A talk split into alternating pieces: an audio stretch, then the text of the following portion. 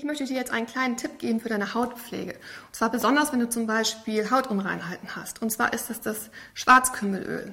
Schwarzkümmelöl kann sowohl äußerlich als auch innerlich angewendet werden. Und äußerlich soll es zum Beispiel sehr viel Feuchtigkeit spenden, es soll desinfizierend wirken und auch zum Beispiel glättend.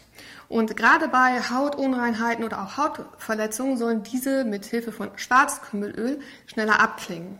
Und die vielen Spurenelemente und Vitamine, die du in Schwarzkümmelöl findest, die sollen einfach auch grundsätzlich mal dazu führen, dass die Zellerneuerung zum Beispiel angeregt wird und dann wirkt das Schwarzkümmelöl auch schützend für deine Haut.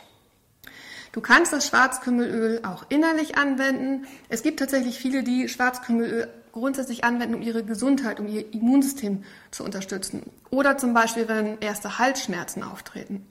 Wenn du das erste Mal Schwarzkümmelöl probierst, dann wirst du vielleicht überrascht sein, weil sehr viele ätherische Öle in diesem Schwarzkümmelöl enthalten sind und das Schwarzkümmelöl soll auch antibakteriell wirken.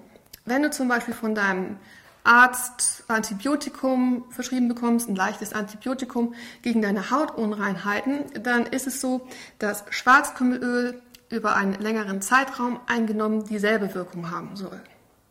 Und auch wenn du vielleicht Hautunreinheiten hast aufgrund von Stress, weil vielleicht dein Hormonsystem so ein bisschen durcheinander ist, hier soll Schwarzkümmelöl auch regulierend und normalisierend wirken. Ich kann dir Schwarzkümmelöl wirklich empfehlen. Ich habe es mir gekauft wegen Hautunreinheiten und nehme es zum Beispiel über Nacht, also bevor ich schlafen gehe, weil es natürlich einfach sehr ölig ist. Und dann merkt man tatsächlich schon, jedenfalls war es bei mir so, dass man tatsächlich am nächsten Morgen schon eine Besserung sieht. Wenn ich Halsschmerzen habe, nehme ich es auch ab und zu, aber ich nehme es jetzt zum Beispiel nicht regelmäßig und ich habe es auch nicht kombiniert eingenommen, innerlich und äußerlich. Aber je nachdem, wie stark man vielleicht Hautprobleme hat, wäre das nochmal eine Option.